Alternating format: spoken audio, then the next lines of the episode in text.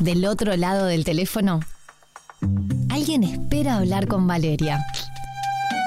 ¿Quién será?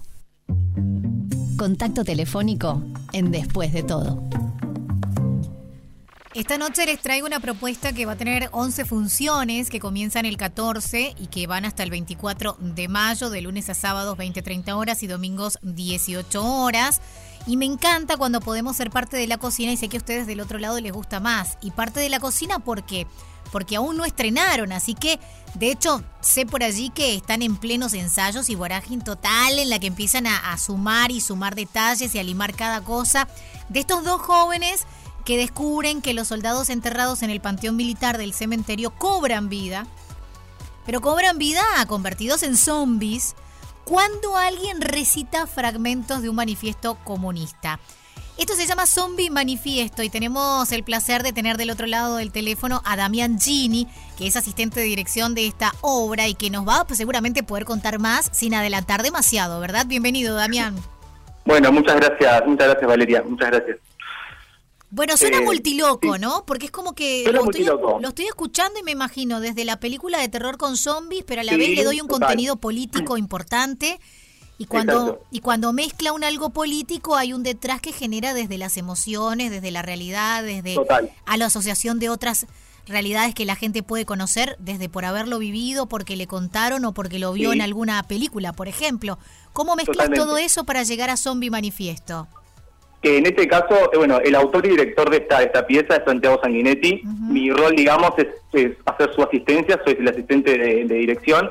En este caso, bueno, es una obra que se marca en la, en la temporada de este año de la Sala Verdi, dedicada, digamos, en conmemoración a los 50 años del golpe de Estado. Entonces, la obra toma un poco ese marco para generar eh, una pieza, digamos, en clave de comedia, comedia-situación, ¿no? Con situaciones súper eh, alocadas, estridentes, donde pasa el, el argumento que, que comentabas, y bueno, se cruza entonces un poco el tono de comedia con cierto marco histórico actualizado, también es como una revisión de eso que quedó de esos 50 años, esos 50 años del golpe, eh, y bueno, la, la, mezcolanza, digamos, sí tiene como eh, betas cinematográficas, hay como ciertas como referencias o, o bueno, sí, como imágenes recurrentes, ¿no? Con los zombies, el cine de terror, el, el, cine de parodia también de alguna manera, así que bueno, tiene como de todo un poco la, la pieza.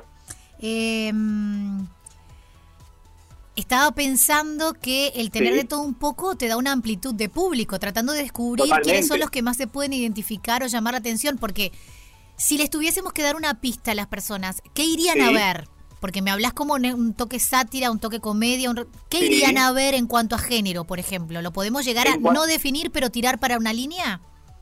Para una línea eh, así claramente comedia, género comedia. O sea, acá lo que hay es risa. O sea, yo, ahora están en el, en el ensayo que, se escucha de fondo y nada, las situaciones son siempre un, disparate, que es como un, un leitmotiv, digamos, en la escritura de Santiago también, ¿no? Es como la situación siempre es extrema, alocada, al punto de que eh, raya lo, lo, lo, irreal, lo fantástico, que en este caso es la, aparición de los zombies, ¿no? Y que no son cualquier zombies, son zombies eh, de ex militares. Entonces, ahí aparece también como el eso, como el elemento paródico, ¿no? Claro. Contame del equipo y de quiénes están sobre el escenario. El equipo, en escena están Mateo Altés, Carmen Laguzzi, Rogelio Gracia y Carla Moscatelli. Son ellos cuatro que nos pasean por todas las escenas de, la obra. y además tienen varias... Sí. No, no, no, decime, decime. No, que también desde el punto de vista del espectáculo, no tienen eh, como varias locaciones, cambio de escenografía, vestuario, o sea, es como un, espectáculo en toda su dimensión también. No solo dramatúrgico, sino también como explotar las, las posibilidades de lo escénico.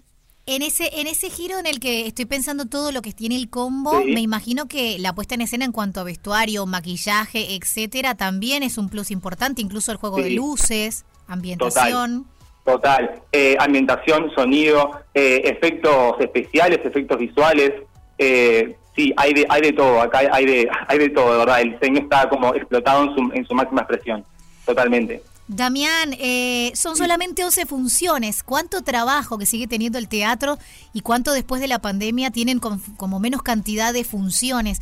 ¿Desde hace cuánto la están trabajando? Y esto, mira, el encargo, digamos, de la obra arrancó en diciembre eh, pero el equipo en sí se empezó a juntar, estamos eh, ya promediando mayo, bueno, en abril, los primeros días de abril se empezaron a juntar, a ensayar. hacer una primera lectura y tener ensayos periódicos para montar la obra.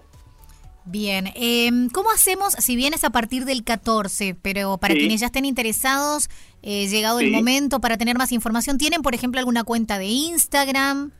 ¿Nos van develando algo a través de la cuenta de alguien o algún lugar, algún sitio web? La, la, cuenta de Instagram, por ejemplo, en redes sociales que nuclea toda la información es la el, es el perfil de la Sala Verdi. Sala Verdi, ahí aparece toda la información eh, de funciones y demás. Ya están en la venta las entradas en Ticantel. Está empezando a mover lindo, así que también pueden buscar por Ticantel eh, Zombie Manifiesto y aparece allí también para adquirir las entradas, para todas las funciones. Me encantó, así que ya pueden irse anticipando. Recuerden que son solamente 11 a partir del 14 y hasta el 24. Damián, eh, ¿algún chisme, alguna cosa que nos puedas contar de lo que está ocurriendo en este momento mientras estamos haciendo la nota que están en ensayo?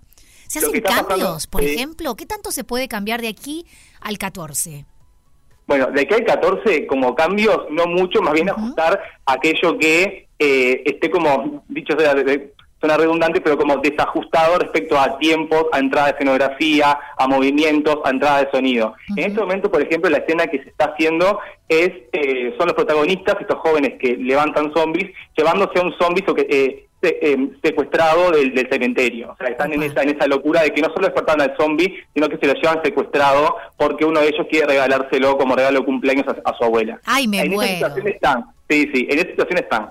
Maravilloso, ya quedé muy, muy curiosa. Es tan bizarro que me da mucha curiosidad, te digo. En el buen sentido bizarro, que se tome bien el concepto de mi, de, mi, palabra, ¿no? Sí, pero es que, es, algo de eso, también es como un tipo de teatro que eh, no se toma tan en serio a sí mismo, digamos, sino que lo que busca es eh, generar la reflexión o la experiencia por otro lado. Así que eso es bien, bien interesante. Bueno, aprovechamos entonces en esto final que la gente puede entrar a salaverdi.montevideo.gov.uy.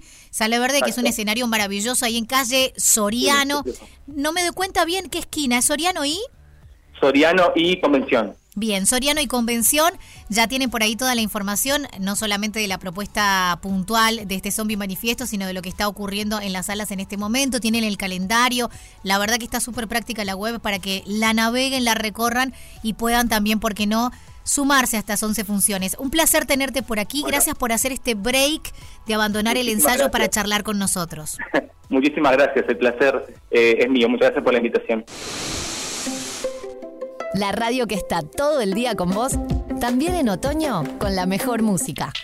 Otoño 2023 en Radio 0, 104.3 y 101.5 en Punta del Este.